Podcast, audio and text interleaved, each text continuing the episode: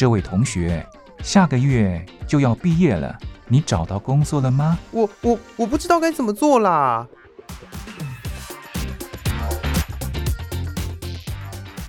想找工作，却不知道该从何着手；想换跑道，却不知道自己能不能做得来。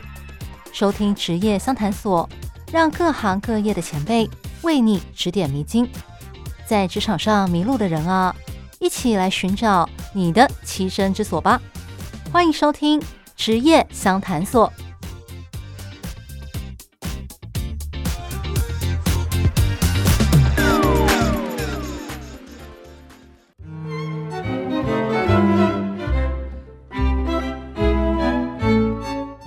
欢迎来到职业相谈所，我是兰玲。最近这几集，我邀请到小白律师来跟我们分享他的工作经历。包括他当初为什么会想成为一位律师，他的工作内容有哪些，以及在他超过十二年的职场生涯中，曾经发生哪些让他印象深刻的事情。今天是这个系列的最后一集，我们要来聊的是，如果想成为一位律师，可以做哪些准备呢？另外，外界对律师的一些刻板印象还有迷思，到底是不是真的，他也会一并来解答。那节目就开始喽。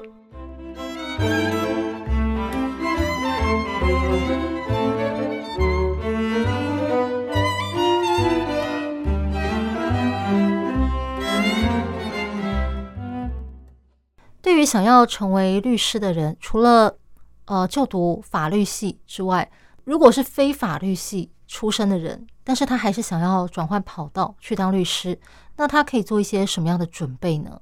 嗯。其实现在很多大学不是念法律系的学生，他后来都还是有转职的可能性啊。因为像我身边有认识一些，比如说记者啊，他后来啊、呃、有去念法律研究所，然后进而就是再去考律师执照。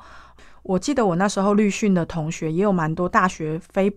本科系是非法律系的，嗯，那当然以目前呃国家的法规是规定说，呃，律师考试资格要符合的条件，第一个就是法律科系毕业嘛，再来就是说你可能修过几类的呃学科，那那个学科有有满二十个学分以上。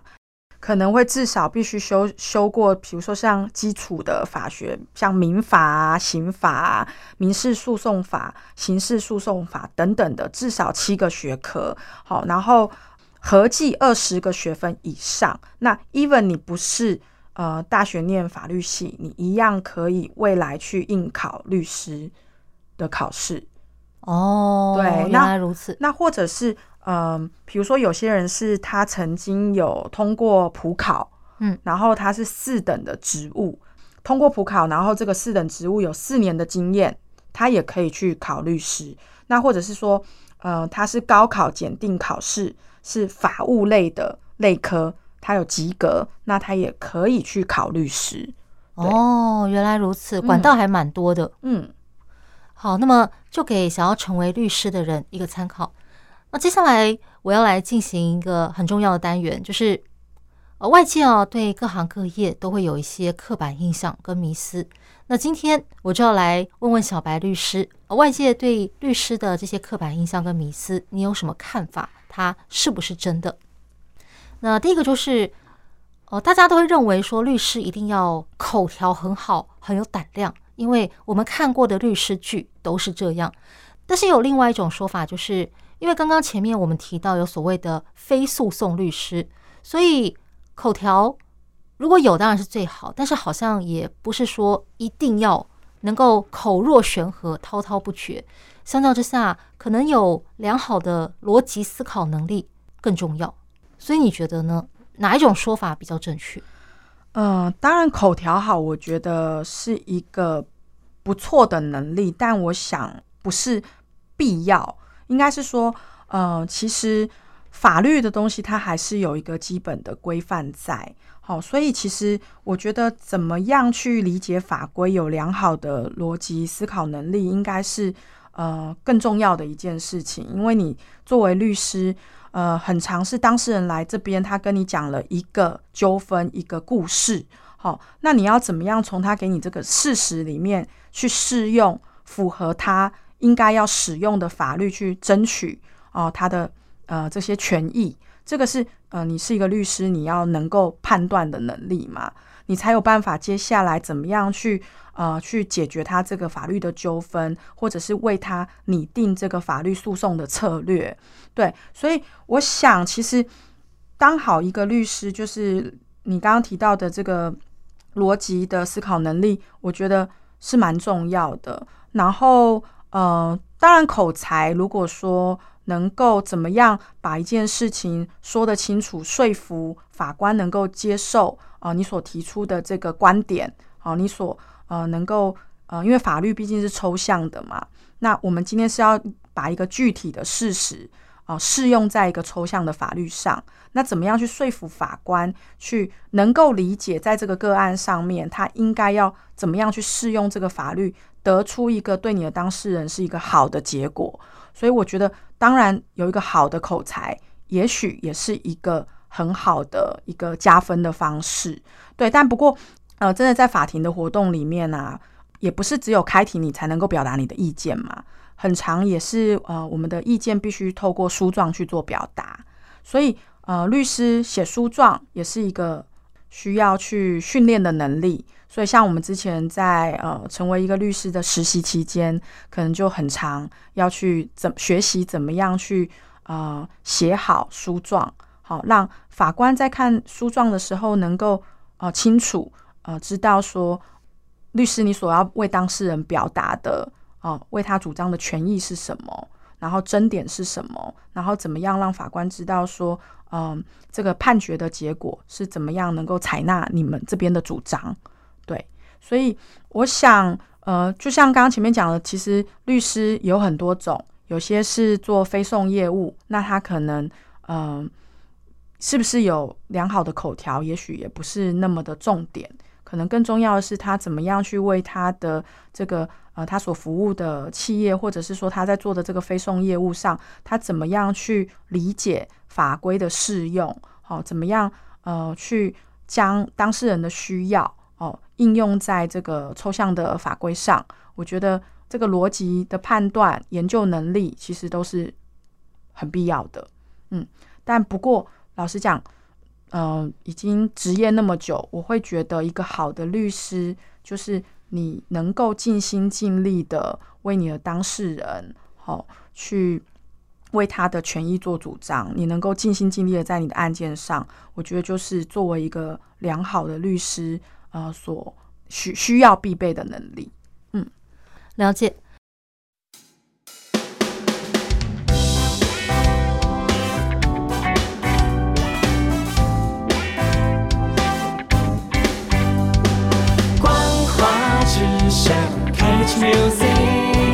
光华之声，Catch music，收听光华之声，掌握幸福人生。收听光华之声，掌握幸福人生。好，那第二个我想问的是，律师啊，一般给人的印象就是你们的薪资很高，对？那我就很好奇，就是律师的薪资啊是怎么计算的？那像行政院主计总处哦，稍早公布了一份资料，就是今年全台的平均月薪是五点七万。那你的薪资有高过这个标准吗？呃，律师呢，其实，嗯、我觉得应该是说以收入来看的话，相对于其他行业的话，是真的算是还不错啦。哈。因为一个律师通常，呃，我们出来执业的时候，一般会先，通常会先受雇。嗯，哦，那受雇就是你受雇在某一间事务所，那由这间事事务所的可能主持律师支付给你薪水。好，那呃，虽然现在律师真的比较多，听说现在的行情没有以前好，没有像我刚出道的时候那时候那么好，但是可能大概做个两三年就会也会超过这个所谓的这个呃，不用做到两三年了，可能至少起薪可能也。可能跟这个你刚刚讲的这个平均月薪五点七万，可能都会比他们来的高一些。嗯，好，那如果所以你们就是拉高平均的那群人，也不一定，因为听我也是有听到那个业界好像有那个遇到那个受雇开的那个薪那个事务所开的薪水很低的，也是有可能刚出道的时候啦。确实，有时候呃，可能就我所知，比如说现在好像刚出道的受雇律师，有些大概就五万六万平均月薪，嗯，但是通常是会随着他的年资，可能就会越来越高。哦，可是受雇可能他还是有一个一定的那个天花板啊，嗯，除非你待的是一个比较。大型的事务所，那大型的事务所可能你待的久，也有可能就是晋升为合伙人，那可能你的薪资就会更高。那其他有一些律师，像我自己是自己职业的，就是我并不是特定受雇于某一个事务所，就是我自己是跟呃同事有一起成立了事务所，就是合署的事务所。那像这样子的话，我们的收入就是会以我们接接的案子。去看嘛，就是我如果相对的，我今天接的案子多，当然我的收入就高；那我接的案子比较少，当然收入就比较少。那我想，大部分会出来自己开业的律师，哈，自己接案的律师，相对的可能已经有比较培养一些人脉，然后一些呃结案的经验，所以他比较能够可能呃自己职业也能够有一些案源。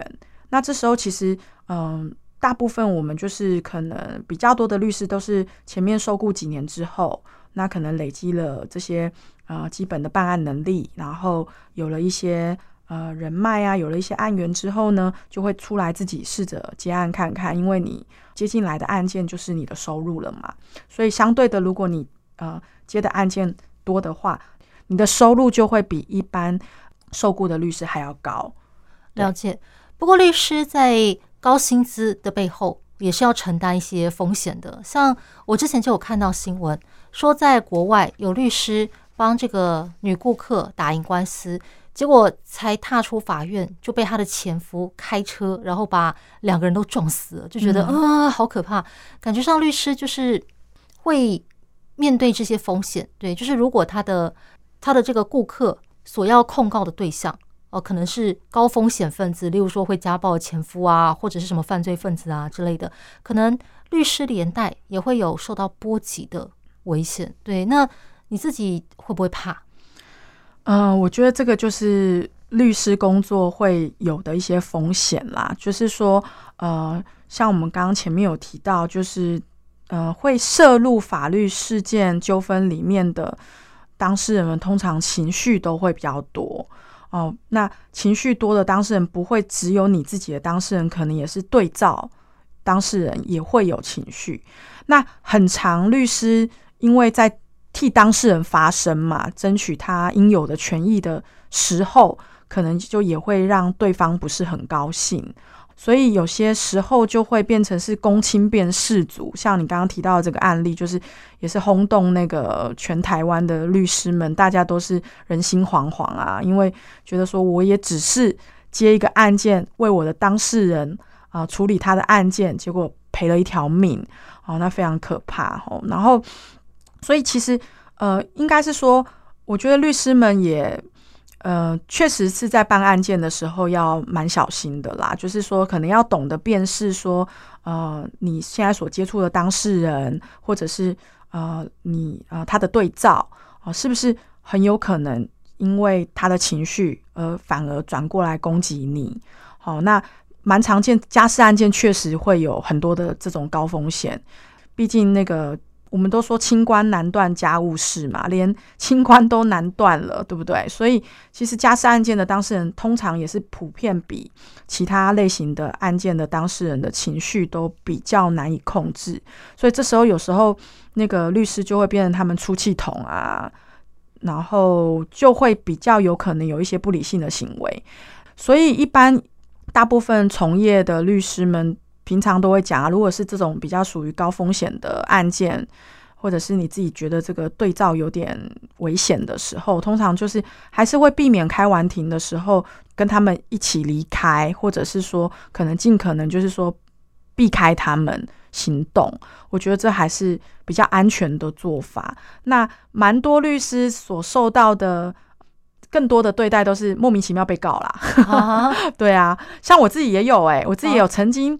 被那个对照告过，但是因为他告的真的是太无聊了，就只是我我是我的当事人的告代嘛，嗯，我的当事人是被害人，他是告诉人嘛，那我们就是告诉代理人，律师叫做告诉代理人嘛，嗯，那对照这个被告，因为他不满他就是呃这个告诉人找了律师来告他，所以他就反告律师诬告，所以。我就也曾经在几年前，就是刚出道的，才职业两三年的时候，也曾经被告过。但是因为他告的东西实在是太太无无理取闹无理取闹了，所以我根本也不需要说真的去做笔录什么，就是直接地检署那边就下了一个不起诉处分了。嗯，对，就是这个其实是蛮常见的，律师。因为承办案件莫名其妙被当事人告，其实不止律师啊，法官也会啊。哦，法官啊，检察官也是有那种一天到晚被民众就是提告的。哦，哦，那这些都是职业的时候常常会出现的呃情形。嗯，对，呃，这也可以说是职业风险吗？哦，但我个人是觉得目前还好，但我觉得人身安全还是比较值得注意的啦。嗯，对，那。没办法，因为做人的工作，就一定会有要承受比较多这些，面对这些比较多的情绪的呃压力，所以我觉得，嗯、呃，一个律师怎么样好好的可以跟当事人甚至对照做沟通，我觉得也是蛮必要。你怎么样能够为你的当事人争取权利的同时，又不把自己置于风险之中，不要让对照的那个矛头。变成完全指向你，我觉得这也是，嗯，我觉得律师们都需要学习的，我自己也都还在学习。嗯，对，对啊，人际关系真的是一门复杂的课题啊。是。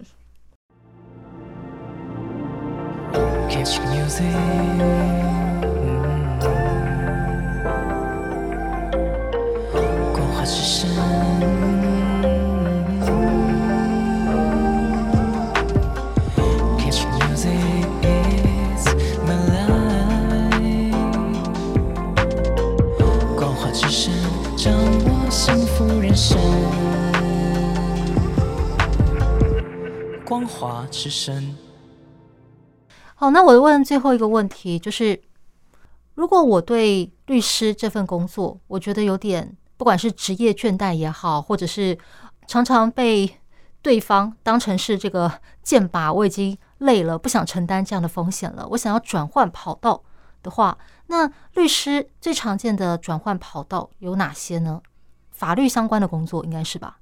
嗯，呃。其实律师呢，如果呃在法律相关的工作，最常见的转换跑道的选择就是转任司法官。嗯，好，因为呃其实呃目前的司法官也不是只有传统的考试才能呃去呃担任司法官。好，当然最基本的就是我们刚刚讲的司法官考试，你只要通过了这个司法特考，哦，基本上你就呃会成为一个司法官。对，但其实。呃，现在其实司法院也都会，就是每年就是会让一些呃有志向成为司法官的律师啊、他可能有一些实务经验之后，他可以申请转任啊、成为司法官。那透过呃司法院的遴选，他可能再进入就是成为呃法官或检察官。应该说这是比较常见的律师呃，在同样是法律的。呃，相关行业里面比较常见的选择啦，对。那如果你说想要转换跑道的律师，还有没有其他选择？当然，我觉得，嗯，应该说，我刚刚想到的就是，像是呃，最近很有名的一位唐福瑞导演，啊、他是那个最近很有名的一一部电视，也是法律剧、律政剧，是那个。八尺门的辩护人，我知道这一部，嗯，对，这部电视剧的导演，那唐导演他其实本身就是一个职业律师，嗯，对，那他很特别，他好像是我看新闻，他是呃职业了五年之后，然后他跑到美国去念电影研究所，然后后来呢就转换跑道变成了一个导演，然后之前也有拍了一部电影，然后最近很热门的这个八尺门的。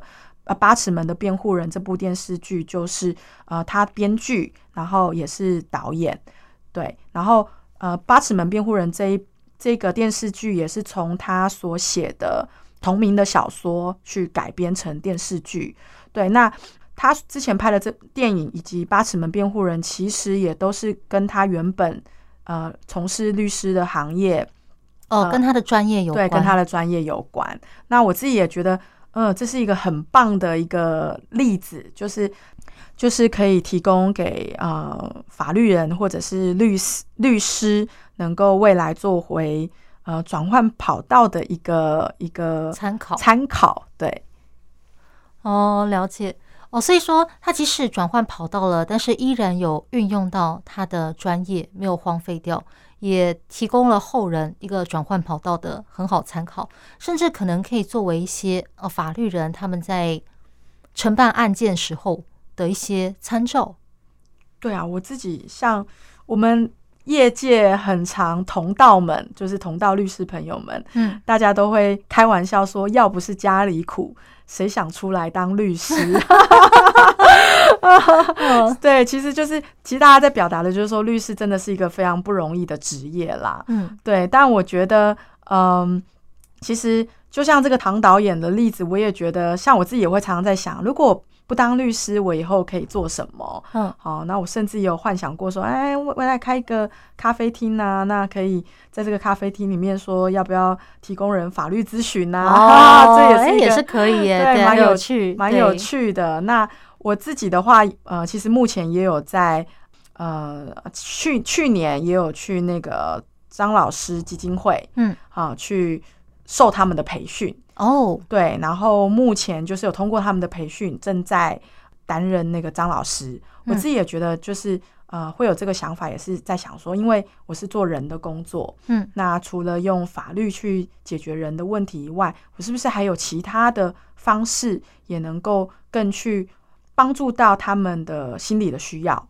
对，那我自己也觉得说，我现在也还在一个摸索的阶段，那也许这个都是我觉得。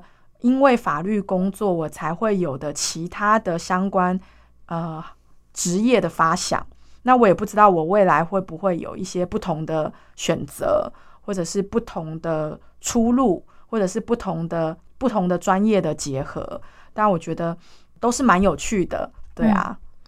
哇，这样听来你真的是乐于助人呢。律师这工作很适合你，对，因为虽然说呃有很多律政剧。哦，里面的律师形象是非常正义帅气的，但是也有一些比较负面的教材哦，可能让大家对律师有一些比较不好的印象，觉得说好像哪怕今天他的当事人是有罪的，可是律师还是可以把黑的说成白的，嗯，对。但是在听完你今天的介绍之后，我深深的感觉到你真的是秉持着想要帮助大家的心，在从事这门工作。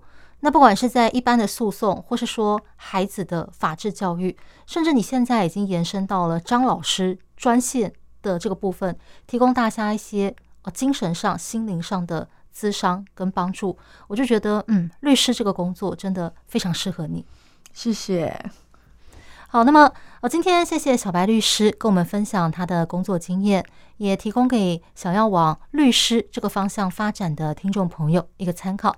谢谢，谢谢，谢谢兰陵。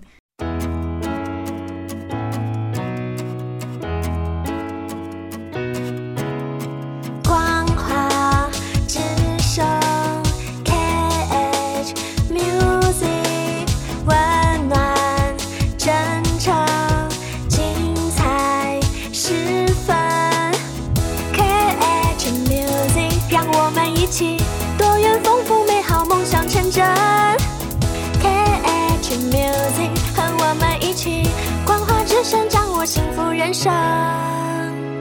光华之声。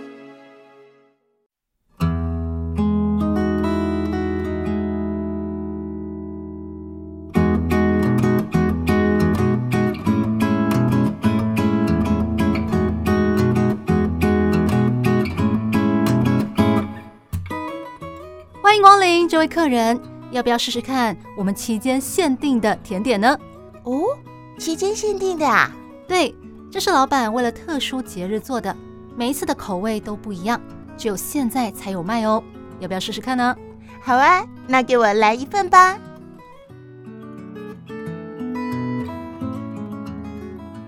台湾的活动丰富多样，有的像流星。璀璨耀眼，但仅此一届；有的像月亮，年年都办，但主题不同。每场活动、每次内容、每一段相遇，都是期间限定。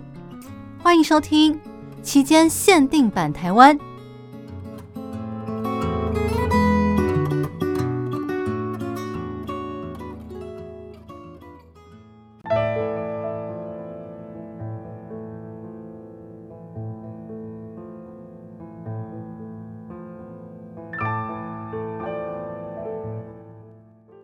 来到期间限定版台湾，我是兰陵。现在时间来到二月，我周围好多人哦，都跑到日本去了，因为二月到四月是日本的赏樱期。不过台湾有很多可以看得到樱花的地方，很多媒体都有报道。而今天就要来跟大家推荐几个我自己觉得非常心动的地方。第一个就是在台湾中部的城市台中的武陵农场。武陵农场是台湾知名的赏樱景点之一，据说农场里种了三万棵樱花，每年樱花季都会吸引大批的游客慕名而来。而今年因为花期较长，所以它的游客也很多。它的樱花期是从二月八号到二月二十九号。武陵农场的副厂长长方琦他说，农场里属于早生种的山樱花以及昭和樱已经盛开了，而最有名的则是红粉佳人。这是樱花的一个品种，带有香味。